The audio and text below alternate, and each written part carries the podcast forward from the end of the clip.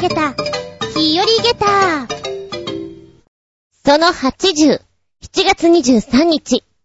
ここんところ、暑いは暑いんだけど夜になると、すごく気持ちのいい風が吹いていて、いいですなぁ。こんな時に、ふらーっと、どっか出かけたいなぁ、なんて、本当にいつも思っていて、今日休んじゃおうかなぁ。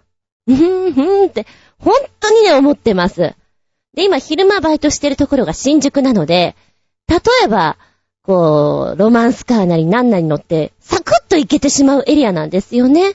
まずいです。本当に行きたいです。ただ、お稽古がちょっとほぼ毎日のようにあったりするので、厳しいなっていうところはあるんですけれども、今日もね、代行2コマやってきたんですよ、中学生。何やろう、うーん、とか思っていたんだけども、8月が近づくにつれて、恐怖体験ものというのをやってるんですよ。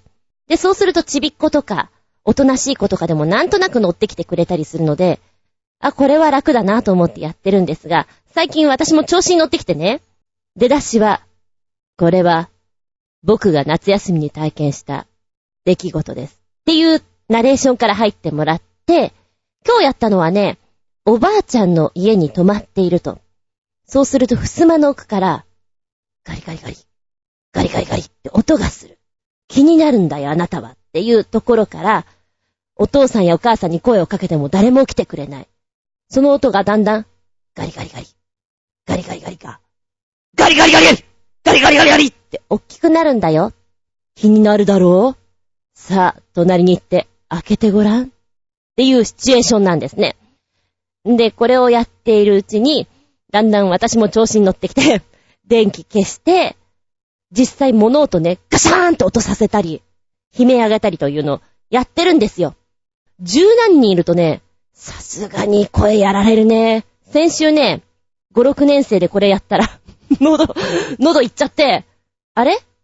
あつみ先生風邪ひきました？って言われて、いや、ちょっとさっき調子に乗りましてっていうのをね、体験してきて、そっか、はしゃぎすぎるとこうなるんだなと思って、今日は抑えようと思いながら、パッと見たらね、6人ぐらいだったんですよ。よしこれだったら大丈夫マックスで行ってもゴーってやってたら、結構本気でやっていたらね、怖がられてしまって 先生怖い先生怖いって言われて、6人中2人しか恐怖体験物語体験してくれませんでした。残念です。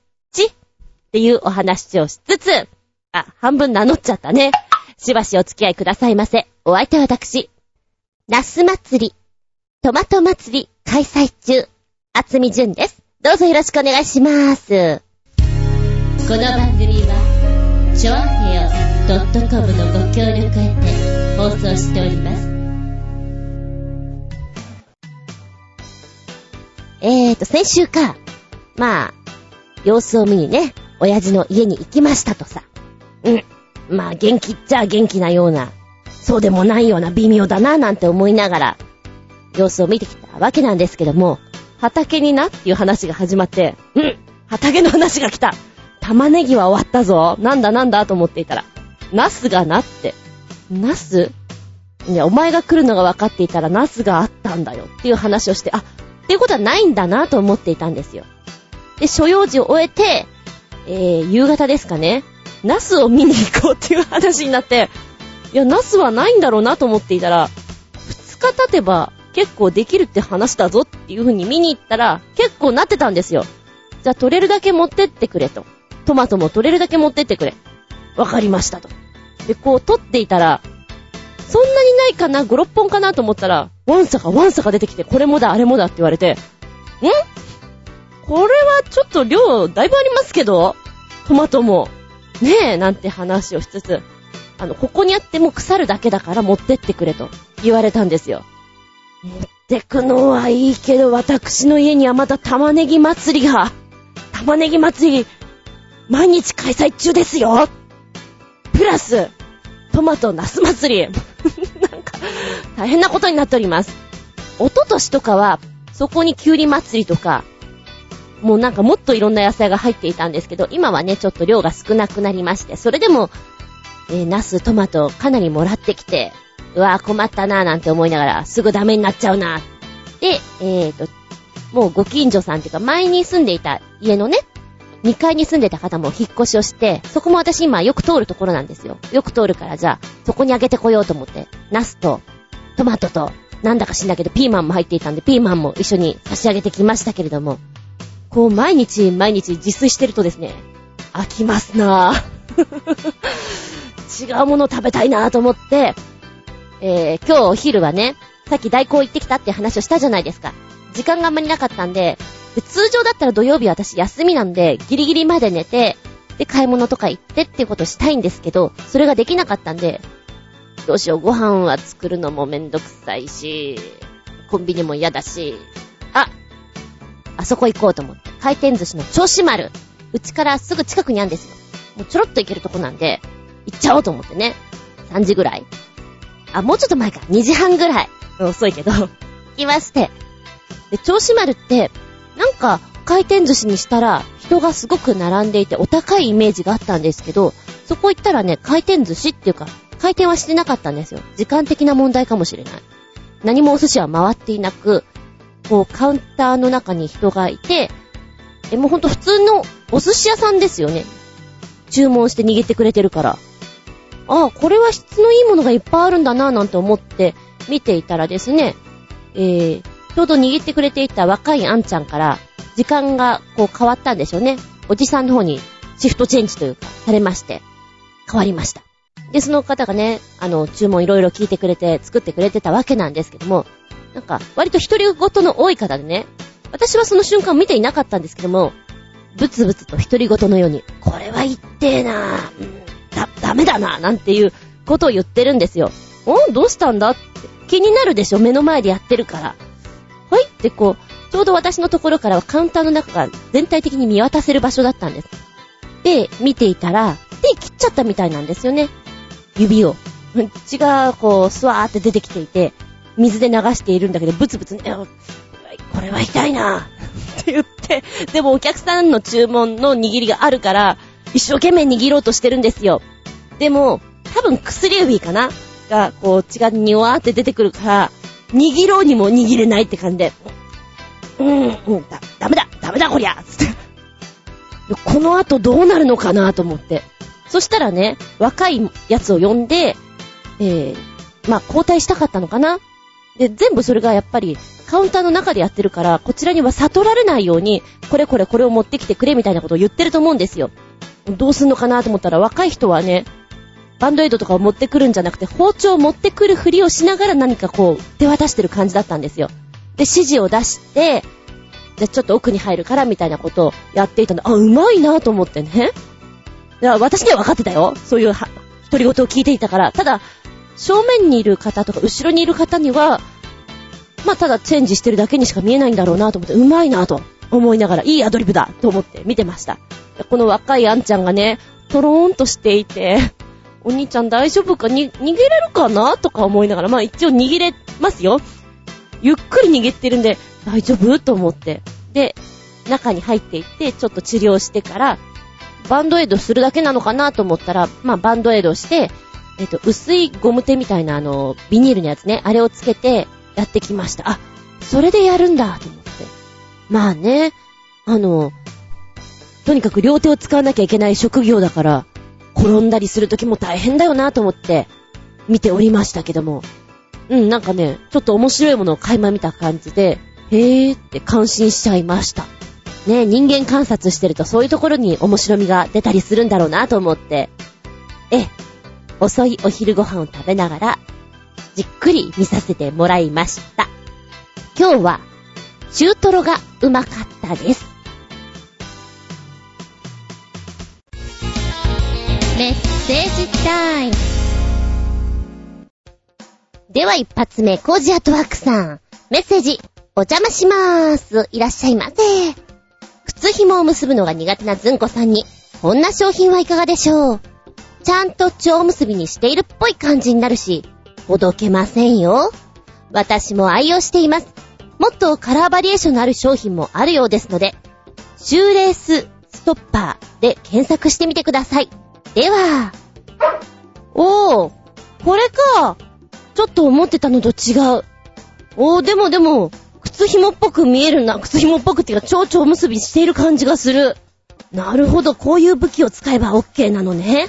あ、これ見て思い出したんだけども、あの、ダンスシューズ、ジャズシューズなんですけども、靴紐の端と端あるでしょ？で、もう、この靴紐自体をゴムに変えちゃってるんだけども、それを両方結んじゃって 肩結びしちゃって、えー、ゴムを引っ掛けて足首に固定しています。え？いや別にそれは靴紐が結べないってわけじゃないのよ。なんとなくそっちの方が手っ取り早いかなと思って、そうやってます。えーっとね、スタジオでそれやってるダンサーさんがいて、あ、かっこいいな。あと、ま、第一の利点はほどけないよね。すぐ脱ぎ履きができるっていうのがメリットだなと思って、えー、ダンスシューズに至ってはそういう風にやっています。でも、普通の靴に至っては 本当によくほどけるので、マニキュアで固めたろうかっていつも思うぐらい。あの、一緒に歩いてると、よく視界から私いなくなります。パッて見るとね、靴紐結んでるからね。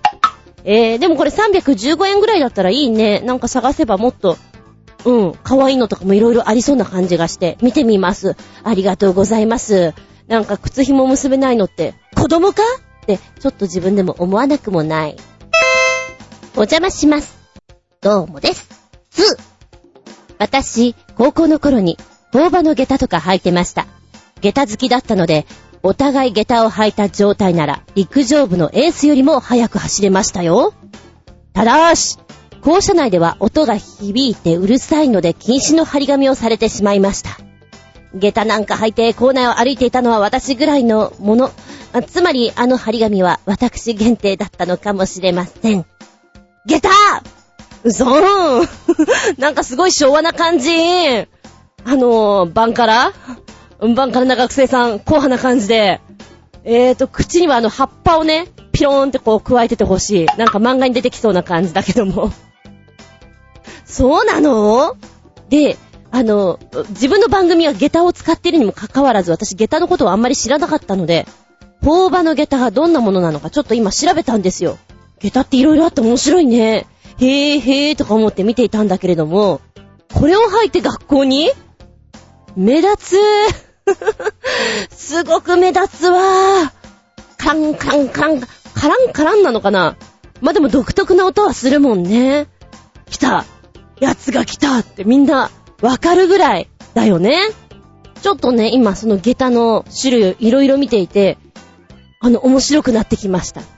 自分の番組名は、びっくりたまげた日和げた。これ、そう、これ多分初回にお話ししてるんじゃないかなと思うんだけども、舞台のセリフの中の一部をもじって使ってみたんですよ。で私、初めて役好きで、えー、仕事をした時、新宿コマ劇場というところだったんですけれども、ここで武家娘をやった時に、チンピラがね、もうちょっと心を入れ替えて、まっとうな仕事するよっていうことで、今で言うおまわりさんの仕事をね、ちょっとして、みんなの役に立つよみたいなことを言い始めたんですよ。それを聞いて男の子が、驚くというシーンで使ったセリフがね、今わかんなかったからちょっと台本出してきちゃった。持ってるんだよ、こういうのちゃんとね。あ、えー、たまげた、こまげた、日和げた、松吉が言うんです。面白いなと思って、なんかそういう台本とかって結構江戸言葉の遊びが入ってるので、よし、じゃあこれをもじって番組名にしようと思ったのが最初だったんだけどね。なんかいろいろ思い出しちゃったな。でも、うん、日和下駄がどういう感じの下駄なのかとかは知りませんでした。うーん、こういうものなんだね、面白いねって思って。差し歯の下駄。一本歯。漫画の世界にしか出てこない。どうやって歩くんだろう歩きづらそうなんて思いながらちょっと今見ておりました。いや、なんかいろいろ昔のことを思い出したりして、面白くなってきた。ありがとう。でも、あの、本当に、誰にも見せないから、私だけでいいから、コージアットワークさんの高校生時代の写真をください。本当に見たいです。本当になんかの、下駄を履いていて、白い学ランでしょ？爪に。ね見たいよね。どんな感じなのか。ぜひ、誰にも見せないからバンカラな、コージアットワークさん、メッセージありがとうございます。そうだな。あだ名は、バンカラ、まんまですけど、もしくは、コーハ。ハンカチーフは使いません。手拭いです。そうですね、手拭いがいいです。お寿司屋さんでもらったようなやつ。どんどん、どんどん私のイメージがまだ崩壊してきています。ので、この辺にしとこうか。続いては、八方美人のめぐみさん。玉ねぎありがとうございました。いえいえ、どういたまして。紫はヤバそうだったので、すべてみじん切りで炒めて冷凍しました。最近はそれを使ってキッシュ作りにハマってます。あとはハンバーグとかね。それとシチューも。何にでも転用効くので便利。でも、気のせいか、手から玉ねぎの匂いが取れない気がします。一週間ぐらい経つんだけど、玉ねぎ、恐るべし。玉ねぎの匂いはゴキビリ大好きだから、ご用心ですよ。というメッセージいただいております。わかる玉ねぎの匂いを取れないよね。私も、刻んで刻んで刻んで刻んで、やっと紫は処分したんです。今冷凍庫にいるんですけど、でもやっぱりこの玉ねぎ祭りを開催していると、部屋の中が、It's a 玉ねぎワールドなんですよ。ものすごくオニオン臭がすごくて、洗ってもね、なんか毛穴に詰まってる感じがするの不思議ですよね。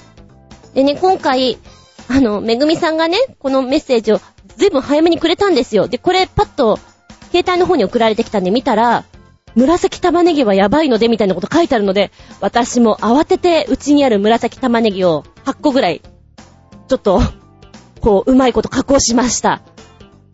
いや、焦った。確かに危険だった。あとは、普通の玉ねぎが8個ぐらい。もうちょっとだ。もうなんか玉ねぎ祭りすごいよ。でも他のも今もらってきたりしてるから、なんだか、そんな自炊したいわけじゃないんだけど、自炊しています。でもね、ここ数年、玉ねぎ祭りは毎年こう、開催されてるものなんだけど、いらないなぁと思って、みじん切りができる器具とか買ってなかったんですよ。だから、やるときにはもう、己の手でトントントントンってやっていただけなんですけど、今回ね、いつもより玉ねぎの数がいっぱいあったので、ちょっと己だけじゃ、心もとないと思いまして、器具を買いました。ちゃんとしたの買いたいかなーなんて思ったんだけど、なんか見ていたらよくわかんなくなっちゃって、おそらくビッグカメラだとか、ヨドバシさんだとかそういう、ねえ、ちゃんとした電気屋さんに行けば、いいものが安く手に入るんだろうけど、なんか行きつけのね、ドンキホーテで、うんどれにしようかカンガルーこれとこれとこれみたいなお値段はそんな変わんないんですよ。うーん、じゃあこれがいい安くて3000ぐらい。よし店員さん、店員さんこれお願いしますって言ったら、あ、すみません、これお取り寄せなんですって言われて、もうその日のうちに玉ねぎ祭りをちょっとやらなきゃなと思っていたので、えぇ、ー、だったら、だったら、こ、これにしますみたいな感じで、ちょっとお値段6000ぐらいに上がってしまったんですけども、1台8役。そんないらないんだよなでも、いっかと思ってそれにしちゃいました。まあ、2、3年前かな、深夜の通販番組でマジックブレットという もうアメリカでしょうね。向こうから来たキッチン用品、こう、プッシュするだけで、みじん切りだとか泡立て器とか、もう混ぜたりっていうのが、お好みに合わせてできますよっていうのを、外人さんがね、おう、これすごいじゃないかマイクみたいな、やってた時期があったんですよ。今見ないな。で、あれ欲しいな、欲しいなと思っていつも夜中に見ていたんですけども、でもね、きっとあってもいらないかななんて思ってたんですよ。で、今回ドンキさんで同じようなパターンで6000ぐらいで売ってたんですよ。いっか、買っちゃおうかと思って買ってみて。で、えーと、まあ、6000ぐらいだからダメかもしんないけど、まあまあそれはそれと思ってね。実際まだ玉ねぎぐらいしかやってないんですけど、あの、思ってたよ以上に使えて、あら、これ素敵じゃない？なんか、私のこの刻む時間が短縮されたっていうか、いいわね、なんて思いながら、ただね、この、力加減がまだわからなくて、みじん切りにしたいんだけど、ずいぶんおろしになってしまっている。うん。ずいぶんおろしになってしまったけど、よし次頑張ろう次頑張ろうと思って、未だにいい感じのみじん切りがまだできてないんだけども、そのうちできるさ。い、いいさ別に、お、おろしてもな。あの、うん、ドレッシングにしたりするもんね。なんて強がってみたりして。でもって、ね、ゴキタくんたちは、ああいう匂いが好きだから、寄ってきちゃうんだよね。その話もちょっと別の人から聞いたばっかりなんで、一人暮らしで、こう、置く場所に困ったりするときによくやるのがベランダ。私もよくやってたのがベランダ。今も置いている。で、置いといて、えー、より1階に近いとですね、ゴキタくんたちがなんやなんや、いい匂いするなとか言って、こう来ちゃうわけですよ。たまりませんよ。うん。ちなみに今はね、4階だし、あと、ニャンズがよくベランダ徘徊してるので、奴らもこれまいと思って置いてやっております。まあ、油断しないようにしなきゃなとは思ってますけどね。はい、今日のワンポイントです。玉ねぎは、置くとこ注意、起きたの好物。めぐみさん、メッセージありがとうございます。では、新潟県のぐりぐりよっぴーくん。ずんこさん、こんにちネギネギ。玉ねぎネギ。ナスナスナス。トマトトマト。うるさいって？ごめん。最近、こんな高級エステがあるんだとか。ずんこさんもやってみたいですか？それではごきげんよう。ジェラララララララ。さあ、リンクスしてるところポチッと押すと何が出るかな？最近遅いんだよな、こいつな。はい、来た。生きたカタツムリをそのまま顔に置く美容エステが登場。マジですか？あの、カタツムリさん流行ったじゃないですか。一年ぐらい前？その時に私はよく冗談でね、あの、ほら、あれだよ。カタツムリ顔に乗っければいいんじゃないっていうこと言ってたのが、現実になってる。ウケるんだけど。えーっと、クリニカルサロンを展開するシーズラボが、生きたカタツムリを使った最新メディカルエステメニューを7月15日から提供。もうやってるんだね。この生カタツムリ体験は同日スタートするカタツムリエキス、ん？カタツムリエキスを大量に使用するセレブエスカルゴコースのオプションです。やだなぁこのセレブエスカルゴコース、近年話題となっており、特に韓国発信でブームになっているカタツムリコスメ。ほんとね、写真載ってるんだけど、うーん、なんか罰ゲームみたいだよね。女性の顔の上に、でんでん虫が、立ってる？罰ゲームだよね、これね。あの、いいリアクションしないとねって感じだよね。で、カタツムリを顔の上に這わせることによりまして、美容成分の浸透能力を高め、肌トラブルの解決に役立つんじゃないかということらしいよ。うーん。ちょっとね、きついよね。えー、で、このカタツムリが張った後に残った分泌液にノローンってこうやった後に、なんか、キラキラしたものが残るんだよね。で、それがエイジング成分が含まれてるんですって。んだったら別に這わせなくても、例えばカタツムリさんたちが歩いた、何葉っぱの、なんか、こう顔につけてパックにするとかだ、だ、ダメかないやー、なかなかすごい。で、この美容効果として期待されるのが、古い角質を除去し、滑らかな肌へと導くこと、その1ね。で、その2が、皮膚の再生や傷を修復しますよ。その3が高い保湿効果なんかありますよっていうことなんですって。だから美容ということに関して言うといいとこ取り。ただ、まあ気持ち悪いよね。うん。そうね。で、痛くはないじゃない？だからそういう意味で、おすすめなんじゃないってことみたいなんですけど、えー、さらにさらに、この細胞修復効果の高いエスカルゴエキスを針を使わない注入療法、メガ導入で、ボトル1本分肌の奥に注入するというやり方もあるんですって。痛みは伴わないんだ。保湿力でアンチエイジングということで、こっちの方がいいよね、きっとね。で、この、エビス本店対象コースとし、料金60分で、おいくら万円だと思う？おいくら万円？んいいお値段。24,150円。そして、生カタツムリによるオプションつける場合には、15,500円かかります。高くないですか？これ、これいい値段ですよ。うわ、なんか詐欺まがい商法できそうだよね。カタツムリ顔を這わせるといいんですよ、つってもうその辺の、なん、なんつの、アジサイの裏からこう、カタツムリ引っ張ってきて、さあ、これよそでは1万いくらしますけど、うちではなんと安く6000円とかなんか、できそうな気がする。すごいなぁ。やりたいかと言われたら、やらなくていいかなって思う。ただ、話のネタになるよねって言われたら、なんだろうね、やっちゃおうかなっていう気になるんだよね。悔しいな、なんか芸人根性じゃないんだけれども、面白いんだったらって思ってしまう。自分、悔しい。うん。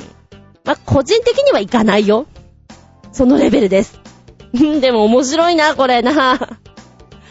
あの、冗談で言ったのが本当になりましたっていうレベルで、おかしかったです。ありがとうございます。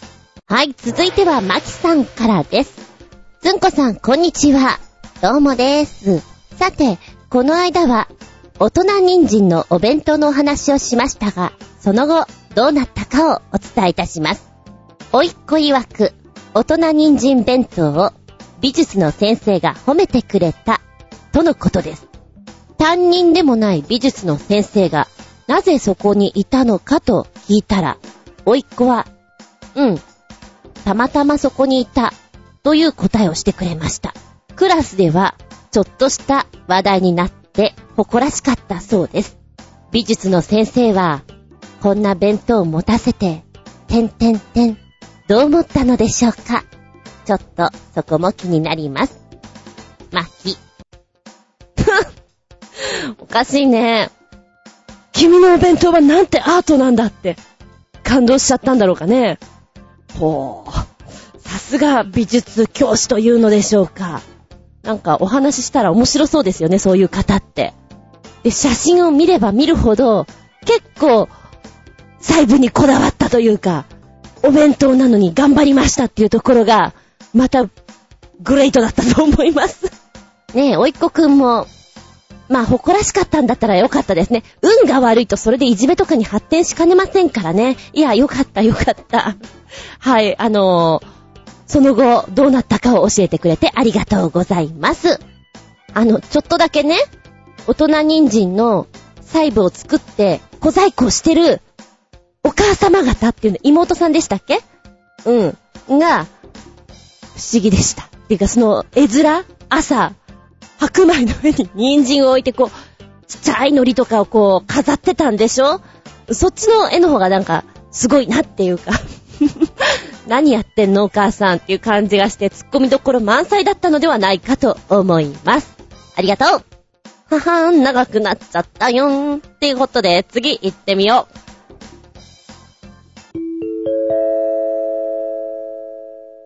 ただいまより、ずんこ先生のレッスンを開始いたします。ずんこ先生の本作り。どうも、ずんこです。月、水、木、土、日。なんか、ほぼ毎日ずんこ先生してるような気がしてなりません。あと、今、中学生とか大きい子たちに、シリアスものやらせようと思って、よし、さっきの頭の話じゃないけど、恐怖ものかなと思って、台本起こしをしてるんですよ。で、着信ありとか、ゾンビものとか見ていて、なんだかうつうつとしています。めちゃくちゃうつうつとしている日々を送っております。えー、こちらは低学年向けに書きました。ドキドキしたら、2組の教室。ゆうとはずきが話をしている。時計を見て。はぁ、もうすぐだね。うん。昨日さ、パパと一緒に練習したんだ。パパ、来るの？うん。ゆうちゃんとこは？仕事で行けないんだって。でも、ママがビデオを撮るんだって張り切ってたよ。へえ。そこへライムがブツブツ言いながらやってくる。どうしよう。どうしよう、どうしよう、どうしよう、どうしよう、どうしよう、どうしよう、どうしよう。どうしたの？もう始まっちゃううん。あ頑張ろうね。どうしよう。ドキドキしすぎて、覚えたはずのセリフがわかんなくなっちゃう。え？え？最初、なんて言えばいいんだっけ？えっと、えっと、えっと、えっと、あー、思い出せないよ大丈夫だよ。だって、だって、だって、パパもママも僕もおばあちゃんもおじいちゃんもみんな見に来るって落ち着いてよ。あ、そうだ。いいこと教えてあげるよ。いいこと？うん。パパに教えてもらったんだ。お芝居を始める前にドキドキしたらね、うん。こうやって手を伸ばして、うん、うん、うん。って、するといいんだって。やってみる？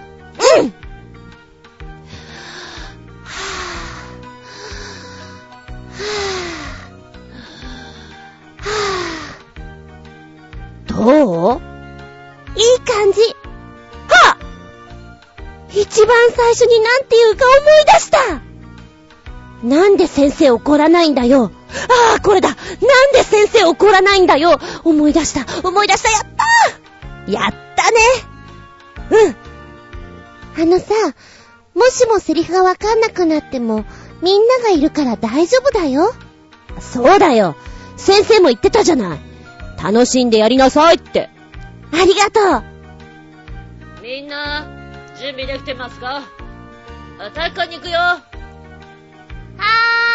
ーい。みんな、出ていく。ちゃっちゃちゃん。つ感じで、一応三人芝居にしようかなと思ってます。ただ、これこの間頭の中で思いついたので、まだちゃんとプリントアウトした状態ではないです。やろうかなーなんて思っている最中なので、いつできるかなーのレベルです。まあ、もしかしたら今回のクールはちょっともうできないかもしれないんだけどね。ええ、書いといて損はなしと思っている次第でございます。で、不思議なことにね、日中、急にずんこ先生モードに入る時があるのよ。何？ペンの紙が降りてきたんじゃないけど、セリフがどんどんどんどん浮かんでくる時。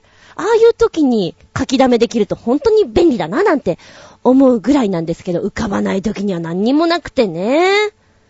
ドラえもん、セリフを書いてくれるマシンを送れよって思うぐらいです。あとは中学生の部だな。こちらをなんとか仕上げれば、当分はちょっと楽ができるので、今、うつうつとした状態から台本起こしをなんとか終わらせていきたいと思っている次第でございます。ああ、ずんこ先生。嫌な時期でございます。はーい。では、お便り行きましょうか。えー、新潟県のぐりぐりよっぴくん。メッセージ。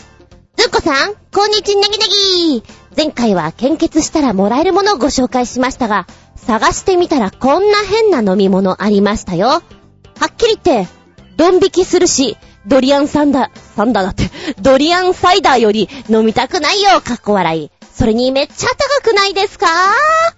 それではごきげんよう、ジェラララララララ二つ乗ってる一つ目ポチッと押したらこれが出てくるよ。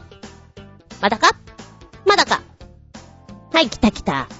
うん、また、すごいの来たな。吸血鬼な読者の方には朗報かもしれません。ブラッドエナジーポッションは人工血液を使った栄養ドリンク。本物の輸血パックのような形のケースに入っていますと。味はフルーツミックスですが、色とした材料は本物の血と同じだそうです。鉄分とか、プロテインとか、その他血液中に含まれていてもおかしくなさそうな栄養分は大抵入ってるんですよ。気になるお値段は5.99ドル。来年1月から発売予定で、現在予約受付中。買って飲んだ人っていうか、吸血鬼はぜひレポートくださいと。で、二つ目ポチッと押すと、ここで買えますよっていうアマゾンのとこに飛びます。えー、見た目的にこのね、パックを見てると、あー、そうそう。あのあれね、アメリカの映画とかに出てくるよね、こういうのね。輸血シーンとか出てくる出てくるとか思いながら見ておりますけど、フルーツミックスなんだけど、舌触りは血液な感じなんでしょ？ぬめっとしてる感じ？ザラッとした感じ？でもフルーツミックスなんでしょ？そこの差がね、なんでしょう？ほら、見た目から脳に指令が行くじゃない？これはこういう飲み物だぜって。で、実際食べた時に甘かったり、思ってた味と違うと、すごく違和感を感じるじゃない？まさにそれなんだろうなって思います。そうだね。ちょっと高いよね。安かったらなんかこう、イベント的に、ほら、どこぞの番組があるじゃない？あそこに送りつけたりとか、冒険部ならこれぐらい飲んでみろよとか、血まみれ演出してみろよとか、やってみるのもありかなと思うけど、ちょっとお高いじゃない？あ、私だけ？私だけ？あそうかもしんない。役者って貧乏に多いからね。あー、でもまあ確かにそういういたずらも面白いかも。ハロウィーンの時期とかね、気が向いたら 送ってみようかな。うーん、ふんふんふん、それもありかも。はい、今お見せできませんけど、私、小悪魔な表情になっております。いひひひひひ。飲み物つながりでもう一丁、新潟県のぐりぐりよっぴーくん。メッセージズコさん、こんにちはネギネギ話題もないので、南米コロンビアのビーチでは、こんなコカ・コーラが売り出されバカ売れしたとか。よくありがちな発想の商品ですが、日本で売り出しても、この暑さだもの、売れると思いますね。それではごきげんよう、ジェラララララよし、二つ乗ってる一つ目、ポチッと押すと、氷のボトル入りコカ・コーラ登場。冷たくてかじれて、しかもエコー。へえ。あら、素敵じゃない？氷で作られたボトル入りのコカ・コーラ。これがコロンビアの都市、カルタヘナのビーチに登場し、優れた工業デザインということで、売れている。へえ、面白い。で、これがね、えー広告会社が作ったんですって。で、氷のボトルをずっと持ってると手が冷たくなるでしょ？ズンズンしてくるでしょ？それを補うために、赤い帯でコカ・コーラっていう帯をまとわせております。そこ持ってれば冷たくない。氷、ね、そっからまずは冷えたコーラを飲んで飲み干してしまったら、そのコカ・コーラの瓶を舐めれば、なんかアイスバーみたいにもなるし、かじれば冷やしてくれるし、っていうことで、またゴミにならないからすごく環境にいいよねっていうことで、通常のコカ・コーラよりは高いんですよ。だけども、売れ行きは好調ということなんですって。これ、確かにあったら買うもん。面白いし。えー販売店ではですね、今、サイトに載ってるやつでは、氷ボトル入りコカ・コーラが1時間に265本も売れたというぐらいで、バカ売れとはまさにこのことなんだろうね。アイスみたいにも食べられる。オイラみたいに氷がもともと好きな人にはたまらないよね。あのー、コカ・コーラが染み込んだ感じのアイスみたいになるから、薄いんだけどでもコーラ味っていうところが、なんか食べてて美味しいんだよね。ファーストフード店とかで飲み物をコカ・コーラにして、で、中に入ってる、ちょうどいい大きさのあの氷をかじるのがとてつもなく好きです。カリッコリ、カリッコリ、美味しいな、あれ。あのまんまくださいって本当に思うぐらい好きです。いいな、これな、食べたいな、飲みたいな。ナイスアイディア。氷ボトルコカ・コーラ。で、もう一つの方には YouTube の、この、なんつうの ?CM が載っていて、1分ちょいなんで見ていると、ああ、これはいいねって本当に思う。ビーチなんかモテモテだよ、こんなの。ぜひ作りなよ、この氷で、ボトルを。ビアガーデンみたいな、あれでもいいよね。入れ物グラスっていうのかな。あ、冷たいで思い出したけども、氷点下のビールあるじゃないですか。氷点下スーパードライ、エキストラコールドみたいな。あれとかもやっぱり、冷たいものをもっとより冷たく、キーンと冷えたものを、バーってやりたいんでしょ？それと近いものがあるよね。だから、そんなものをグラスでも何でも作ってみて、ビールなんか注がれてしまったらやっぱり売れちゃうんじゃないかな。発想としてはとってもいいと思うので、儲け話の一つにいかがなものでございましょうか。ね、氷点下スーパードライ。私はビールがあんまりお好みではないので、美味しいと思えない方なので、うーん、そうなんだってこう、銀座かなんかで並んでるの見たことありますよ。へー、みんなよく並ぶなーみたいに見てましたけれども、これが、炭酸とかだったら私並んじゃうかもしんない。飲んでみたくなっちゃうもんね。その感覚に近いのかな誰か作ってよ氷ボトル買っちゃうよいいと思うけどなぁ。すごいいいものを見つけましたね。これでお商売本当にできそうです。ありがとうございます。そうだ、さっきのミックスジュース。吸血鬼になってね、の気分で飲むやつは、たまげた4。こちら、氷ボトルちゃんの方は、エコだし、驚いたし、本当に飲みたいんで、たまげた5。リンゴン。では、コジやトワークさんのメッセージいくぞよ。しんりテスト、お邪魔しまーす。いらっしゃいあ、寿司を思い出した。置いといて。ツイッターで流れてきました。これを見て、最初に見つけた3つの言葉が自分にとって重要なものだそうです。ちなみに私は、睡眠、体力、映画、微妙、5時アットワーク。これ画像ついてて、ぬむって思ったね。おいらはね、なんか睡眠って書いてあったじゃない？えー、睡眠なんてあんだってパッと見たら、やっぱり睡眠が一番最初に目ついたんですよ。睡眠ってあって、ふって視線動かしたら夢、あと仕事。で、もし、睡眠っていうの聞かなかったらもしかしたら気になってなかったかもしれないんで、ベスト4でいくと、障子。夢、仕事、障子。もしくは、睡眠、夢、仕事。なんだかね、なんだかねって感じでしょ繋がってるような、繋がってないような。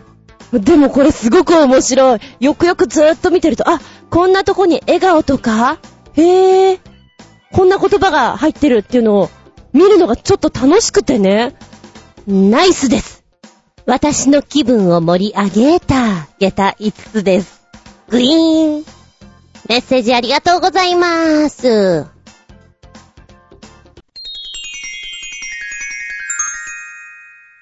シシピアウトタイム。はい、今日のテーマはですね、体に悪そう、でも大好きでお届けしたいと思っています。おいらが体に悪そうと思っていて、ついついやってしまったりするのは、ラーメンが好きなんです。私の番組聞いてる人はご存知かと思うんですが、食べるのが好きなので、ラーメン屋さんに行ったらスープを飲み干したいんです。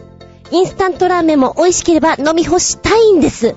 でも塩分とか、油分とか、その他もろもろ飲み干すのはいかがなものかと言われておりますが、でも飲んじゃうんだよね。うまいんだよねって思いながら、あ、体に悪そうって思っちゃうそれから、焼肉とか行ったりして、ちょいと焦げたりするじゃない？あれとかね。体に悪そう。でもその焦げたのがまたうまいんだよねって思いながら食べている。癌になるわってよく言われる。それを食べちゃいかんって。ちょっとだけ自覚はしてるんだ。で、あと、もともと辛いものが好きなんですよ。好きな辛さは、唐辛子の辛さ、胡椒とかの辛さがとても好きなんですけれども、ちょいとかけすぎかなーなんてね、思わなくもない。確かに味がわからなくなってしまうほどかけるのはいかがなものかと。しっかりしろ自分と思いながら、なるべくかけすぎには注意しようかななんて思っております。で、以前、まあ、NHK の時代劇ものでご一緒させていただいた方がですね、他番組で辛党だということで出てたんですよ。なんかこの方見たことあるなぁ、なんだろうなぁと思っていたら、あの、その時ほら、時代劇だからカツラつけてるし、お着物じゃないですか。どこだったかなぁ。ああそこかって思い出したんですけども、その番組ではね、常にもう七味を10本ぐらい持ち歩いてて、1回の食事に7本ぐらいはかけてしまって、召し上がるみたいなことやってたんですよ。それだけ辛党なんです、私って。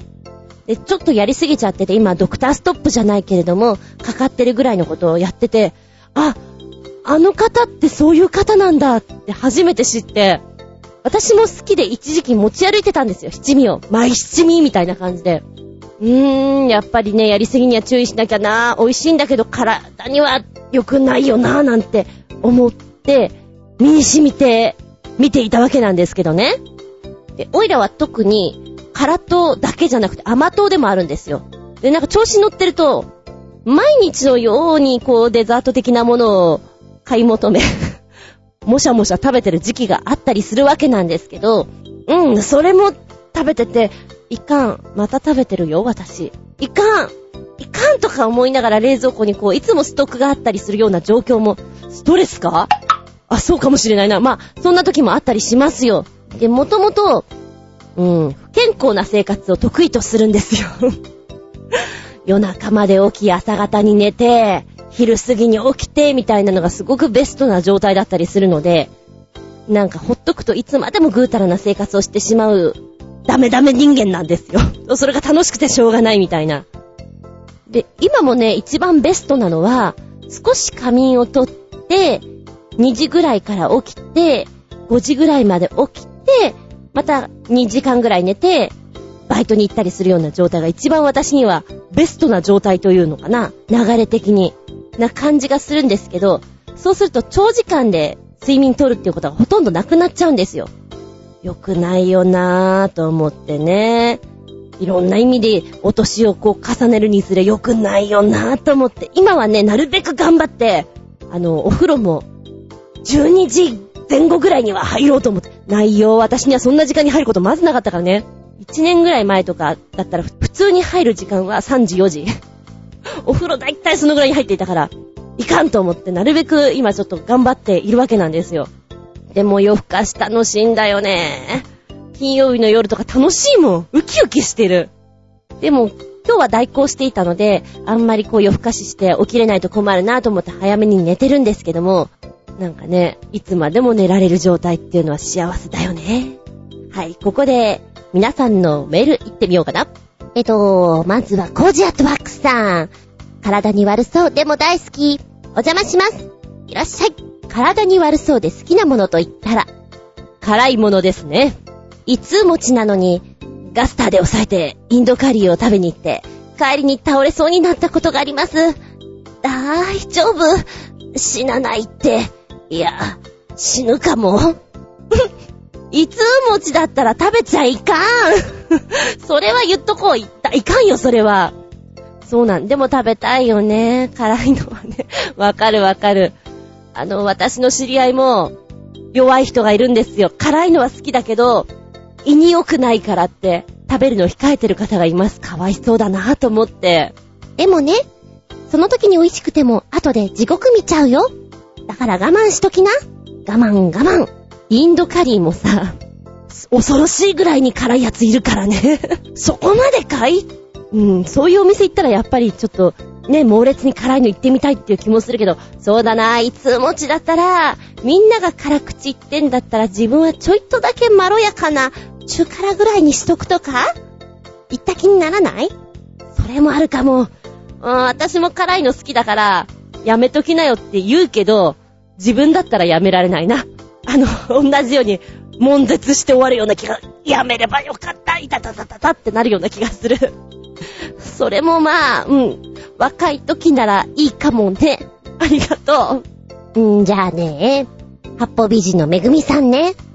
ずんこさんのと似てるけど、最近、バタークリームとナッツの歌詞にハマってます。バターとナッツよ。あんた、どんだけカロリーあんのよ。でも、うまい。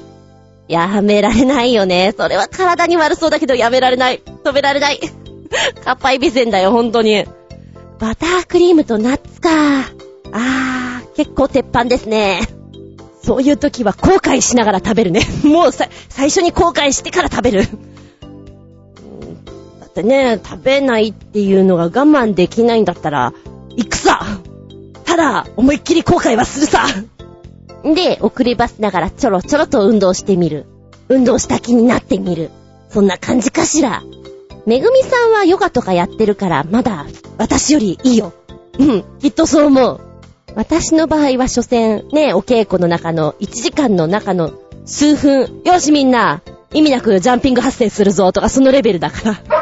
はい。なんかほんとジム行きたいわ。このぷよぷよどうにかしなきゃだわ。で、ちょっとは思ってるの。ちょっとはね。じゃあね、マキさんのメッセージ。ずんこさん、こんにちは。体に悪そう。でも大好き。私の場合は、食後のおやつ。間食がやめられません。間食を食べたいばっかりに、食事を減らしたりしています。ポテトチップが美味しいんです。止まらないんです。良くないの分かってるんです。でも、やめられません。だって、大好きだもの。マキ。かーわかまい完食もね、ポテトチップが夕飯になったりとかっていうのあった。そういうのもあったよ。おせんべい食べたからこれで夕飯いっかみたいなのあったりする。うまいんだおやつは。そうね。それは本当に栄養的にどうかなと思って自分も気をつけているかな。ねえ。ご飯を少なくするほどおやつを食べたい。子供の頃本当にそうでした。夕飯が6時とかで、えー、6時50分ぐらいにヤンボーマーボー見たいからちゃちゃっと済ませて、で、8時ぐらいにおもむろにおやつ食べていいって言って食べ始める。で、9時に寝るというね。なんて良くない生活をしていたんだ。んでもそんな感じだったね。小、中は、しばらくそれで過ごしていた。でも9時には就寝。もしくは10時に就寝。そこはね、だいたい守っていなきゃダメっていう風に言われていたんで頑張ってましたけど、おやつは食べたかった。あとね、ご飯の前の、6時にご飯って言ったでしょ ?5 時半ぐらいに漫画を見ながら食べるおやつがうまい。一番お腹空いてる時間だから。あれはね、食べすぎて夕飯入らないんだよね。怒られた怒られた。懐かしい。すごくそれ思い出しちゃった。みんなそうなんだねっていうか、マキさん今もかーい。今はちょっとほどほどにしとこうか。ねえ、おやつは、おやつでちょこっとだけにして、ご飯はいっぱい食べよう。その方が健康にいいぞ。おばちゃんもそういう風にやっている。今はな、なるべくそうやって頑張ってるぞ。時たま本当にちょっと疲れていて暑い時にはアイスがご飯っていう時もあるけど、うん、それはたまにだ。たまになら OK だ。多分、きっと。そう思いたい。ね。言い訳してます。メッセージありがとうございます。はい、そして、新潟県のぐりぐりよっぴーくん。この記事でもお読みください。説得力があります。ポチッと押すと、どんな記事出てくんだ？体に悪そうなのに、実は健康にいいこと、ネバーまとめより、お、ちょっとじっくり読もうか。その1、空腹は体にいいんだぞ。なんと、長寿遺伝子と呼ばれるサーチュイン遺伝子は、お腹が空けば空くほど活性化するんですよ。まあすごい一つ、貧乏ゆすりは体にいいんだぞ。貧乏ゆすりって、エコノミー諸国にいいんですよ。さあ、皆さんもやってみてください。カタカタカタカタカタカタカタカタカタカタカタカタカタカタカタカタ揺れてるとほら、血行は良くなるでしょう。軟骨に刺激が与えられるでしょう。これはとてもとてもいいんですよ。一つ、日焼けは体にいいんだぞ。ねえ、奥さん知ってた？聞いても、紫外線ってね、ビタミン D を作り出すの。あんまり日光に当たらないと、ビタミン D 欠乏症になるの。だから、日焼けはしないとダメなの。一つ、電子タバコより、バコの方が体にいいんだぞ。アメリカ食品医薬品局の最新レポートによれば、電子タバコには本物のタバコの倍以上のニコチン、発がん性物質、その他有害物質が多数含有されていることが発見された。意図的ではと疑われる悪質なケースまであった。マジ？マジ？なんかこのネバーまとめではかなりいろんなことが書いてあって、仕事中のおやつとかね、チョコレートとかいろいろ書いてあって、なんか一個ずつやってたら、あ、これ大変な数あるなと、今、今悟ったよ。ので、えーもしよかったら見てみてください。あ、これは OK なんだ、みたいなね、面白いですよね。アルコールとか4杯のコーヒー飲むといいんだよ、とかさ。うん、それこそ、マキさん、間食は体にいいんだぞ。上手に間食を取ることで脳を活性化させるんだぞ。えー仕事の能率、効率、アップ、ね、できるということで、間食をするのは本当に体にいいっていう風に書いてありますね。えー、そんなこともあったりするので、あの、ほどほどに いいって言うから、ガツガツ食べないで、ほどほどにお願いします。おー、面白い面白い。もしよかったら見てみてください。すごいギリギリにさっき送ってくれたやつね。新潟県のぐりぐりよっぴーさん。えー、体に悪そうでも大好き。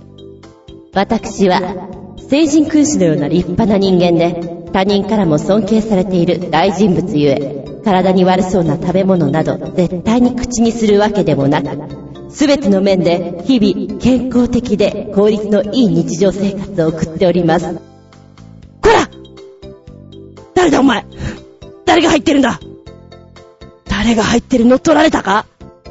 なあ、体乗っ取られてしまったか？大丈夫か？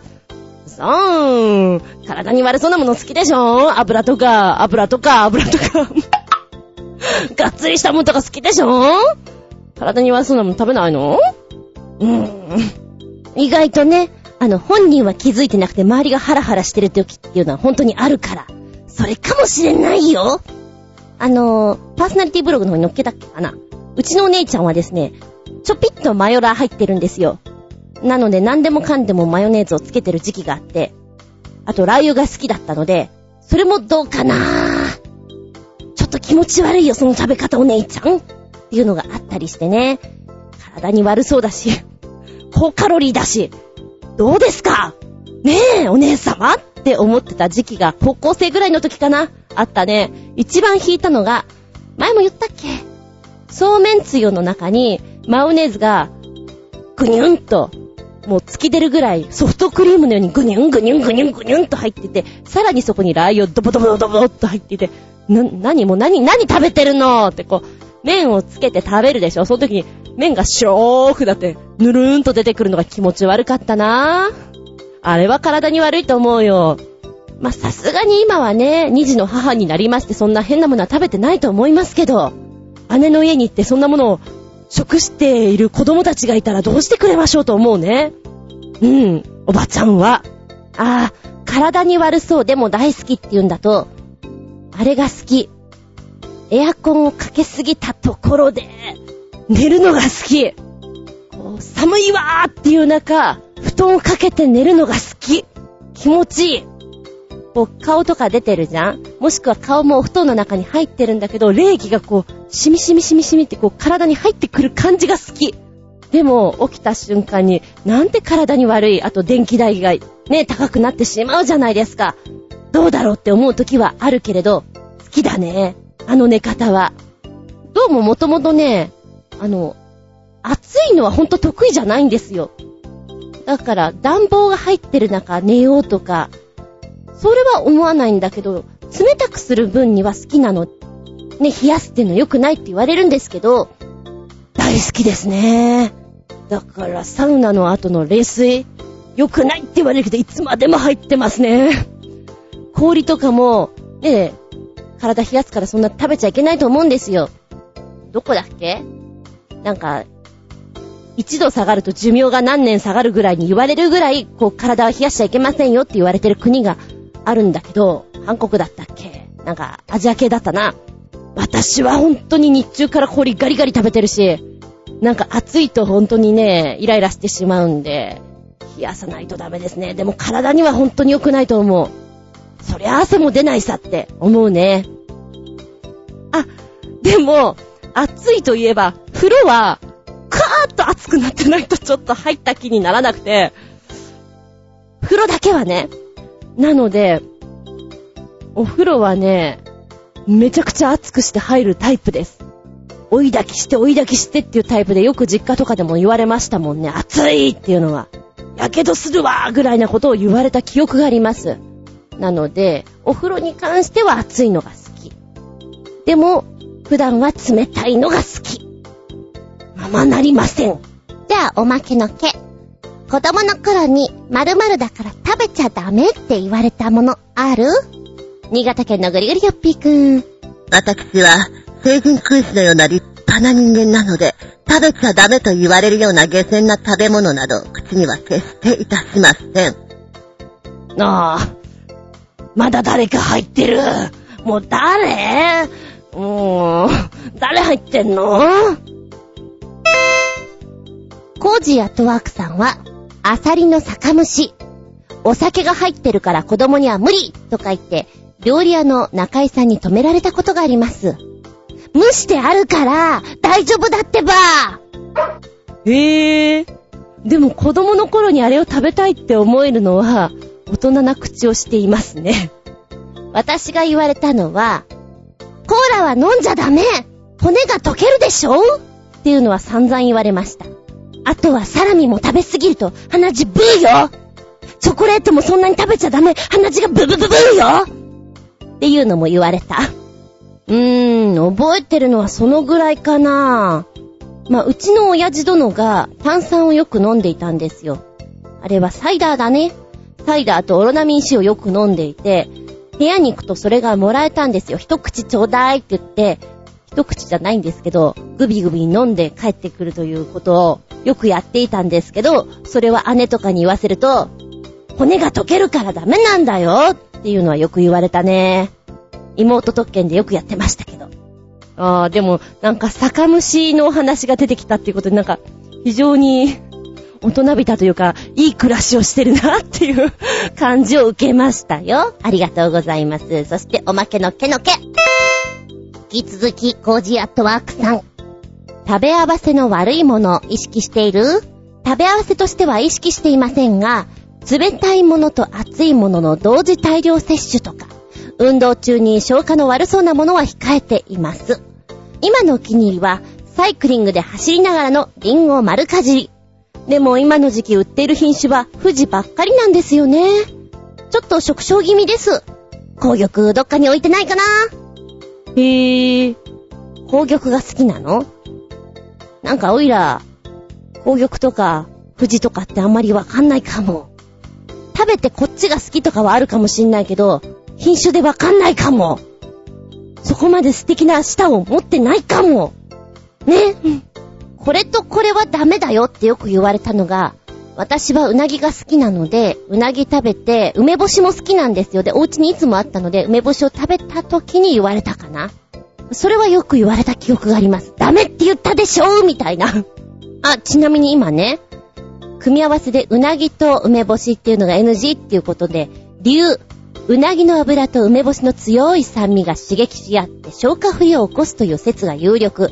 でも実際は、酸味が油の消化を助けるために、味覚の面も含めて相性のいい食材である。ただし、胃腸が弱っている時には、良くないよっていう風に書いてある。これは大人の作法としてはねっていう風に書いてある。へー。あとは夏っていうとスイカ。スイカと天ぷらっていうのも言われた記憶がある。これはね、なんか水分が多いスイカ食べると胃酸を薄めてしまうでしょ？大量に取ると油分の多い天ぷらの消化が悪くなっちゃうから、急降下しやすいよってことらしいよ。パッパラパッパー、パッパラパッパーパー、パパッパッパーっていうね。だから気をつけてって書いてある。あー、なるほどね。あと、スイカは利尿作用があってむくみにも効果がある。同時に体を冷やす作用があるので、冷え性の人とか胃腸が弱い人は食べ過ぎに注意。逆に私みたいに、こう汗が流せない人っていうのかな、体温下げたい人にはもってこいな食べ物なのかもしれません。知らなかった。今年の夏はスイカですっきりしてみようかな。うん。コージーアットワークさんの言ってる冷たいものと熱いものを同時に取るっていうのはなんかやっぱり体的にこうパニックを起こしそうだから良くないなっていうのを私も感じますよね。その辺はちょっと感じてみようかなと思ってるところですよ。どうしても冷たいものを食べたくなったら少し間を空けて食べるようにしてます。それでも食うんかーい。食べちゃうよ。アイスとかね。んで、新潟県のグリグリオッピーくんは、食い合わせの悪いものを意識してる？私は、成熟してな立派な人間なので、食べ合わせの悪いものなど、口にしたことはございません。うんふんふんふん。今日はそういうパターンということで、次回、新潟県のグリグリヨッピーさんの名前が変わってないことを期待しております。いや、むしろ期待しているのかもしれません。体に悪そう。でも大好き。皆さんも何か経験があるんじゃないでしょうか。すごく体をいろいろ痛めてる時にですね、さらに痛ぶるのが好きあの、役者さんとか、スポーツやってる人とかは、結構 M が多いんですよ。自分を痛ぶる。その痛ぶってるさなかが、やってるぜって気になるから結構好きだったりします。はい。ということで、皆さんも体に悪そうなものは、ほどほどにね。メッセージ、たくさんありがとうございました。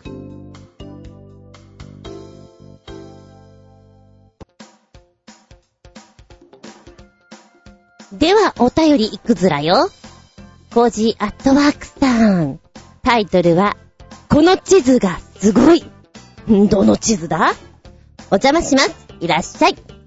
アナログなのに、折りたたまれた部分を開くとズームアップした地図が見られる。そんな地図がマップ2です。一つ欲しくなるけど、畳み方わかんなくなったら悲劇。では、コージーアットワーク。つうことでね、このサイトをポッツンと押すと、最近遅いんだよね。あ、来た来た来た。えー、マップ2というのが出てきます。英語で書いてあります。でも、この動画がついてるんですけど、プレイを押すと、これ本当にすごいよ。普通の地図なんだけど、開いていって、まるで折り紙のように、ホロホロホロって開いていくとね、ズームアップされた場所になってくるというのを、その折り方ですか？で、また逆の面を置くと、全く違う折り方になってるんですよ。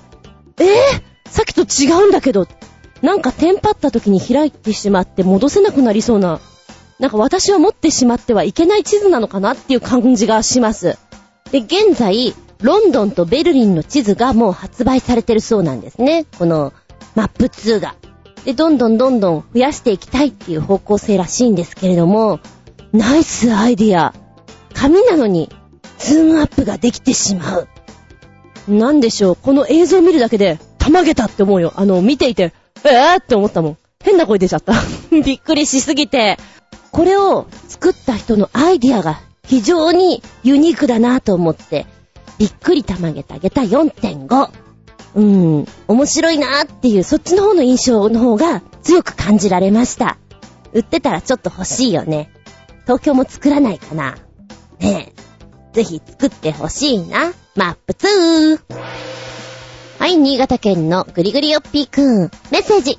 ずんこさん、こんにちは、ネギネギ。以前何度かベーコンに似せた商品をご紹介しましたが、日本も捨てたもんじゃありません。まだありましたよ。ベーコン風商品が。かっこ、3冊でお得よもありました。なんか、ノートとしては書きにくそうだし、高いよそれではごきげんよう、ジェラララララララと、まず一つポチッと押しました。雑貨屋さん。来たね。あー、これどうなってんのかと思ったら、あの白いトレイに乗ってるんだ。白いトレイに乗ってて、これラップがかかってんのかな？あの、まさに、冷凍ベーコンってこんな感じで売られてるんじゃないかなっていう感じのノートですね。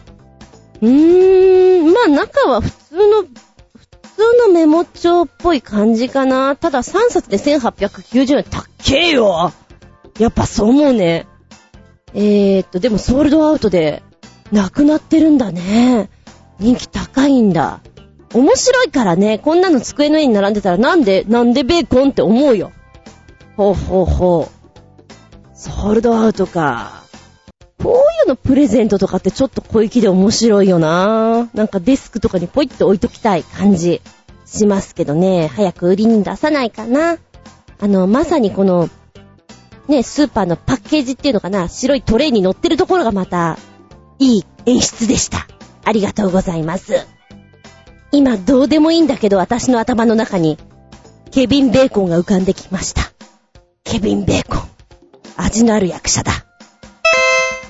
じゃあ、商品紹介ついでに、もう一丁ぐりぐりよっぴーくん。ずんこさん、こんにちネギネギ。以前、死体や動物風のパンをご紹介したことがありましたが、このパンもある意味、悪趣味です。かっこ笑い。それではごきげんよう、ジェラララララララ。悪趣味パン、どんなパン？パン、パパパパン。ん？はい。このサイトをですね、教えてくれたところポチッと押して文章を書いてあるんだけど、まずおすすめはですね、下までダーッと言ってください。写真見て写真。その方が強烈だから。で、写真だけをまず追ってく。それとね、ドーンと来るのが、人だよ。こんななんかラップに包まれちゃってるみたいだよ。で、ナイフ刺さっちゃってるよ。その後に、ダンダーンと切られていく様。うわぁ、スプラッタな感じですよね。えーっとね。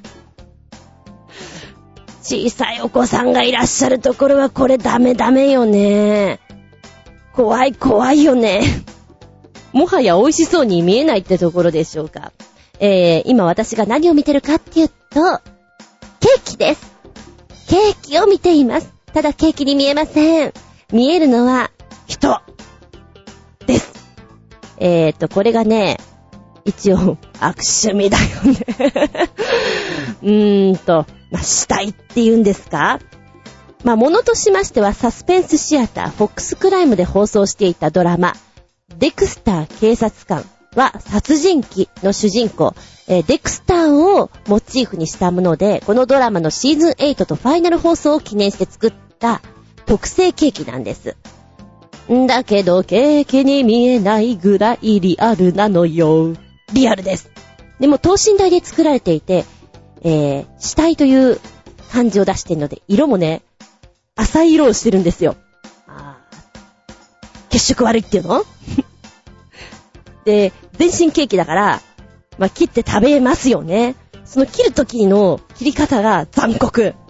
もう、顔とかも、なんですか、本当に首を切って、こう顔の真ん中こうナイフぶっ刺していくような感じなんで、すごーく悪趣味なんですよ。目とかも割とリアルになっていてね。ハロウィンかな？ハロウィンだったらまあ、まあ、100歩譲って食べてくれるかなって感じだけど、サパサして美味しくなさそうだよねえ。まあ、でも、面白いのかなで、これね、完成までに使った時間っていうのが、なんと100時間。使用された材料、卵24個、小麦粉 25kg、バタークリーム 16kg、ブラッドオレンジ20個、と、すごい数になっております。あ、ちなみに全部で178センチ、105キロ。いってるねー。おそらく、スタッフ全員で美味しくいただきましたって感じなんでしょうか。えーと、ちなみに、あ、食べる際にはキッチン中をビニールで覆って、食べてほしいという演出から、こう全体にね、ラップがかけられたような状態になってるそうなんですけれども、えー、はじめに心臓に包丁が突き立てられたエピソードが、ねえ、なかなかトラウマになってしまいますよね。うーん、まず泣く子供はいるだろうね。ね。でもよく作ったね。美味しくなさそうなの。面白いアイディアではございました。びっくり玉げた下駄4.5。食べたくない。ま、ちなみにこんなのが人間で作れるんだったら、もっとオーダーすれば色々できそうなんだね、きっとね。おいくら万円ぐらいでできるのかしらね。逆にそっちが気になっちゃったかもよ。メッセージありがとうございます。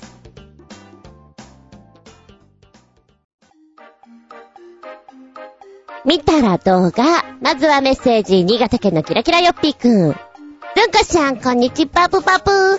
さて、とても暑いので僕ちゃんからの納涼、過去全然関係ないでちゅが、短編猫アニメでーちゅ。詳細はウィキペディアなどで勝手に調べらでっちゅ。とりあえず、第1話の URL でちゅが、ロシア語字幕版でよかったら100話くらいあるでーちゅ。過去、全部見るでーちゅ、笑い。アニメクルネコ第1話と、アニメクルネコのリスト、かっこロシア語字幕版99話ぐらいあるでちゅちなみに演出監督は、ぽよぽよ観察日記やおじゃる丸、浦安鉄筋家族でもおなじみの、大地秋太郎でネギネギ大地監督がラジオでやっていた時には、よく僕のネタを読んでくれたでネギネギよ。かっこちょっとだけ自慢。それではごきげんよう。バブブブブー。ほほほ。へえ、あの辺の作品全部そうなんですか？なんだろう、ポーンとした感じは浮かびま、浦安鉄筋家族はちょっと置いといて、ポーンとはしてますね。うん。なんだろう、うや、浦安さんの方は、若干ちょっと違う方向にベクトルが向いてるような感じがするのでね。はいはいはい。ぷぷって笑えるところは一緒なのかな。アニメ、クルネコ第1話。おー、YouTube で私も探してみましたよ、これ以前にね。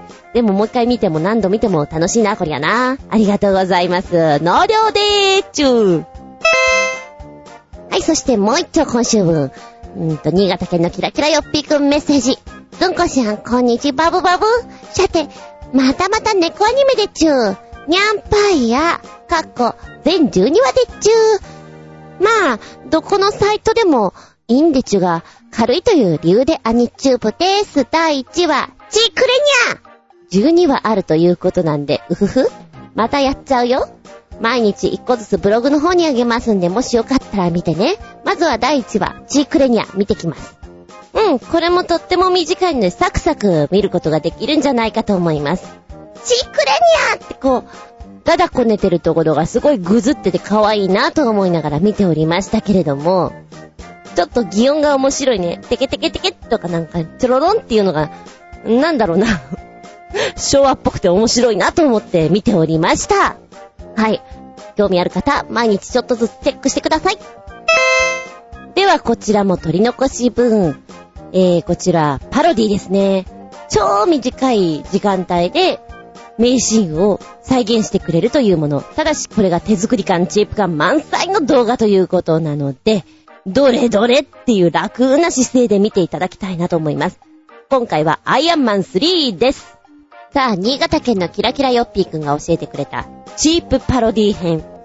4作、バックトゥーザフューチャー、マトリックス、エイリアン、アイアンマン3と来て、徐々に徐々に出来上がりの質が落ちてきてるのがまた面白く。で、今回のアイアンマン3はね、お人形っていうのをフィギュアを使ってやってるようなところがあるので、さらに、己で作りましたよ感覚が強い V になっております。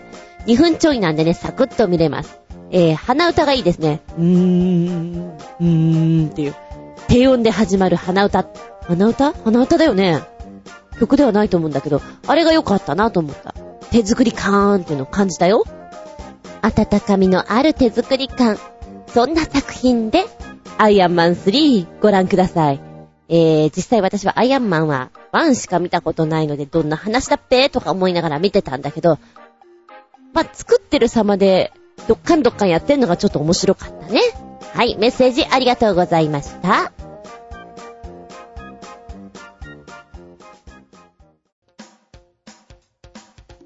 はい、ではお便り、新潟県のぐりぐりよっぴーくん。メッセージ、ずんこさん、こんにちネギネギ話題もないので、スコットランドの民族衣装、キルトのスカートを履き、バグパイプを使ってのヘビーメタル、ACDC のサンダーストラックを演奏している様子。見るからに大道芸ですが、バグパイプから火が出るのがいいですね。かっこ笑い。それではごきげんよう。じゃららららららら。1分45秒ぐらいの動画になってます。なんかね、ノリノリになってきてる感じの曲調に合わせて、こうバグパイプのね、先っちょから火がポッ、ポッ、ポッって出るのが面白い。盛り上がるんじゃないかな？うん、あの、伝統芸能として見ちゃうと、あれなんだけど、大道芸として見ると面白いと思う。またこの演奏してる方のね、いでたちというか雰囲気というか、が、なんかあの、本当にギターとかを持って演奏してるような雰囲気の兄ちゃんなんですよ。兄ちゃんだかおっちゃんだかわかんないけど。で、この方が、あえてバグパイプというのが面白い。で、後半のとこにタカタカタカってこう、ちょっと演奏のテンポが速くなるところの指先とか見てるのはちょっと面白いですね。はい。なかなかこれはびっくりたまげた映像だったんではないでしょうか。面白かったです。実際生で見た方が盛り上がっちゃうね。びっくりたまげたげた4つ。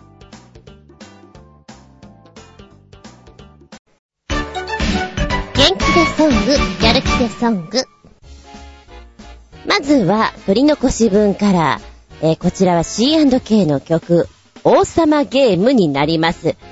えーと、このね、C&K さんの本当に幅広さっていうのは毎回毎回毎回毎回びっくりしちゃうんですけども、今回の王様ゲームの PV が本当に面白い。えー、昭和のドラマのオープニングっていう感じで、刑事物をイメージして作ってるんだけれども、本当によくできている。こんな刑事いるよねっていうのが昭和ですよ。やっていて、メイクとかも本当にそんな感じで、歌のテンポとかもすごく合っていて面白い。うわぁ、力あるな C&K って思っちゃうね。見てて飽きさせないっていう技がすごいです。今まで聞いた中でも本当にバラエティ飛んでいて、いいですね、面白い。なんとなくダンスのね、振り付けがパパイヤさんを思い出す感じの踊りだなって思いながら見ててプッて笑っちゃうような、でも真似したくなっちゃうような、これカラオケでも盛り上がるんじゃないかなっていう一曲です。王様ゲーム。こちらの PV、一番最後にどんでん返しがあります。え？なんじゃこりゃ？ーなワンシーン。ちょっとたまげっちゃうよ。続きましては、前回、新潟県のキラキラヨッピーくんが教えてくれた、刺激的新作アニソンデーチュー。ということで、まずはこちらが、アニメ、ちはやふる2オープニングテーマで、99レディオサービス、スター。とても爽やかでチューこれはね、爽やかという言葉を表現するためにあるような曲じゃないかと思います。ピアノから始まるこのイントロから、男性の声なんだけど、ここまで空気みたいな声で、スワーっとね、気持ちよくさせてくれる歌声っていうのは、ないんじゃないかなと思うぐらい、優しい、爽やかな歌声ですよ。なんかさ、日常の疲労感だとか、不安感とかそういうマイナスの部分を取っ払ってくれるような、いい曲だなって思います。2曲目にはアニメ、刀狩りオープニングで、スーパーセルの拍手喝采歌合わせです。和風テイスト満載でチューちょっとね、聞き入っちゃう？え？これ何語？って思っちゃうぐらいな感じ。和風？うん、なんかね、アジアンっぽいテイストはすごくあって、これ、なんか中国語とかでも似合うなーっていう音の出し方をしてる感じがするんですよね。でも、なんか、ちょっとミニの着物かなんか着た女の子、おかっぱの女の子がこれ歌ってたら、可愛いなっていう印象を受けます。スローからスタートするんですけど、テンポアップしてくると、早い早い。そう思いながら聞いておりました。あやかしいとか幻とか、それがすごく似合う言葉だなって聞いておりましたよ。うーん、なんかね、夢物語のような感じです。3曲目には、アニメナルト疾風伝オープニングで、ニコタッチズ・ザ・ウォールズのにわか雨にも負けず PV フルバージョンです。なんという疾走感。でも PV のバレリーナさんたちの意味が僕ちゃんにはわかりません。そうね、3曲目 PV 見てると、なんでバレ？エって、なんでっていうのをすごく感じます。ところどころ、しかも結構高度なことをやってるんですよ。はてな、はてな、はてな？って思いながらも見ているんですけど、私が見た映画の中でね、こういうシーンがあったんですよ。なんでしょうね、バレエって言うとクラシックじゃないですか、印象が。だけど、えーその時には、ロックに合わせてバレリーナが踊るという空間を作っていて、すごく違和感があるんだけど、でもなんか合ってるような感じ異空間同士が合わさった感じっていうのが面白いなっていうのが、すごくね、この PV に似てるんですよ。なんかこの人もしかしたら見てるんじゃないかなっていう。で、ちょっと刺激受けてこういう映像を作ったんじゃないかなって思うぐらい、なんでしょう、振りとかが止まったり、ポージングっていうのが似てる感じがします。うーん、ちょっとそっちを見ながらね、歌も気になったけど、バレリーナが気になって気になってしょうがなかったです。くるくるくるくるしていて、一体どうなってしまうんだろうと、これ別撮りなのかなとかいろいろ考えちゃいました。で、実際この曲、難しいの歌ってるなぁと思って聞いておりました。これカラオケとかでもうまく歌おうと思うとなかなか難しいだろうな。もしも自分がバンドをやっていてこれをうまくこなそうと思ったらそれも難しいんじゃないかなって難易度高しと思って聞いておりましたとさ。では今回のメッセージ文、新潟県のキラキラヨッピーくんメッセージ。ずんこしゃん、こんにちは、バブ、バブ。さて、なんか赤ん坊なのに夏バテでっちゅう。ということで聞くと元気が湧いてくるウルトラパープリン最新アニメでバブバブこんなパプリンアニメも珍しいでバブバブ。理由1全くアニメの内容と関係ない歌でなぜにカニなのか意味不明。理由2歌が上手下手のレベルにも達してない。一応アニメの主役の声優さん3人で歌ってるがほとんど素人レベルである。過去笑い。理由3僕ちゃんはこういう変な歌が大好きでちゅー。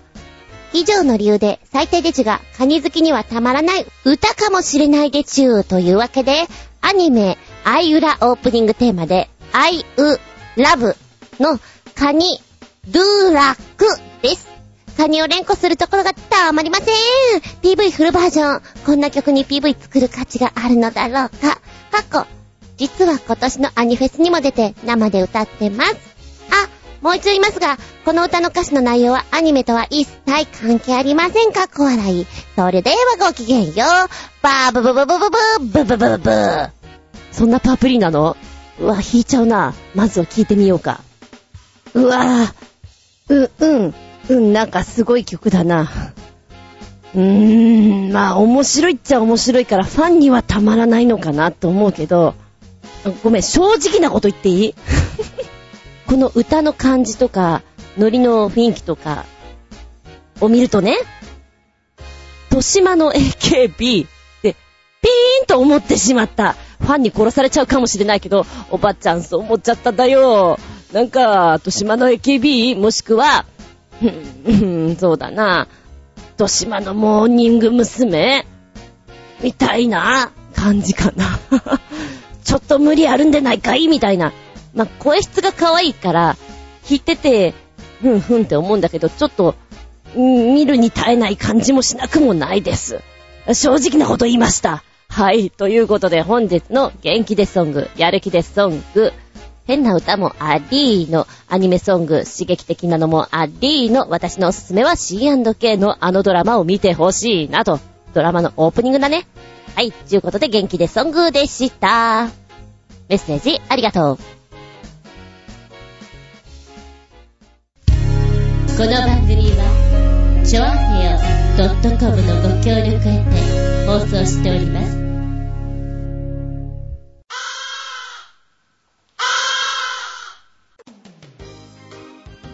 はい、もうラストになってきました。今日も長々とお付き合いありがとうございます。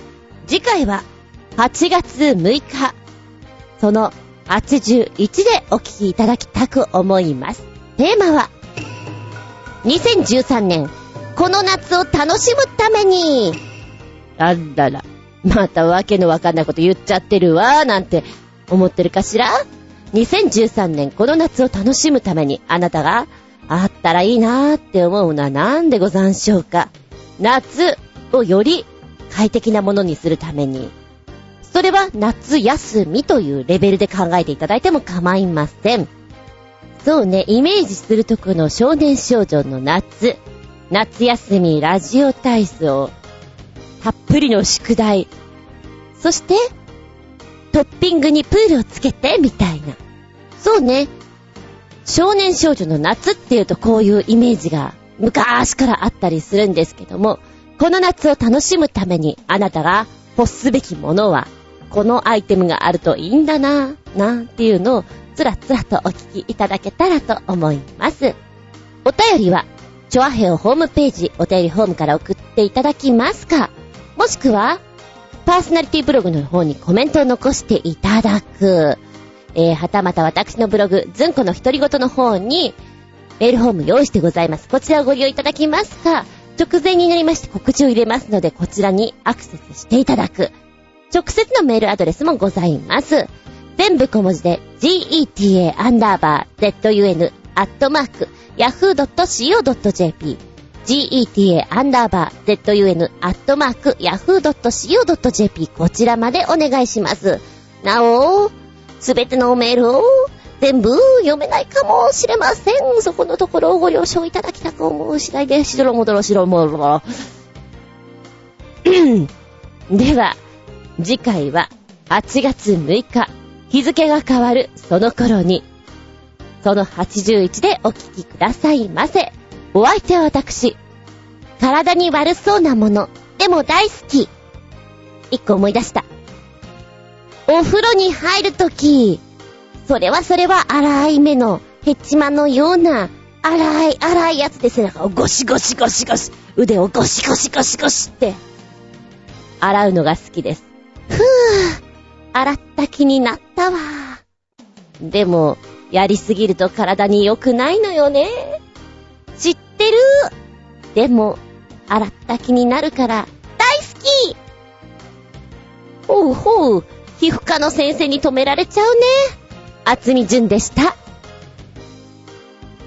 見舞い、聞く舞い、話す舞い。純子の話も、もう、おしまい。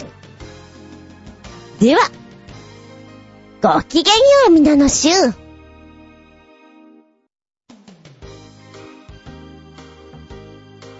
まあ、つうことで、どういうことで。風呂とかでは、歯もそうなんですけど、髪の毛もそうなんですけど、ゴシゴシゴシゴシ洗うのが大好きです。洗ったなーっていう気になるんだけど、本当にやりすぎは良くないと、良くないと、歯医者に行っては注意され、皮膚が痒くなったりするのもきっとそうだろうな、油落としすぎなんだよな、なんて思いながらも気をつけなきゃなと思って、最近はなるべくね、ソフトなやつで洗うようにしてますけど、なんでしょうね、昭和のおじいちゃんがさ、縁側で、1、2、1、2とか言って、寒風摩擦したりするじゃん多分私ああいうの好きだと思う。やった気になったわーっていうね、ゴシゴシしたりするの好きじゃないかなと思ってます。やってないけどさ。つう感じですかね。あ、ここでお便り一丁。新潟県のグリュリュよっぴーくん。ずこさん、こんにちねぎねぎ。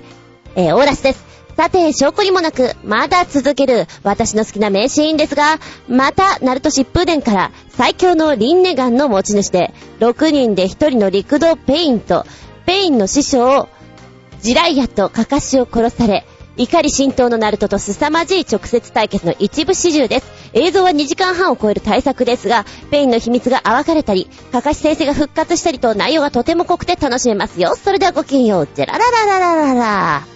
つうことで、長編です。えっと、これは何、映画とかなのかな ?2 時間36分って言ったら長いもんね。そのレベル。皆さんお時間作ってよかったら見てください。私もまだ見れていないんで、時間作ってみたいと思います。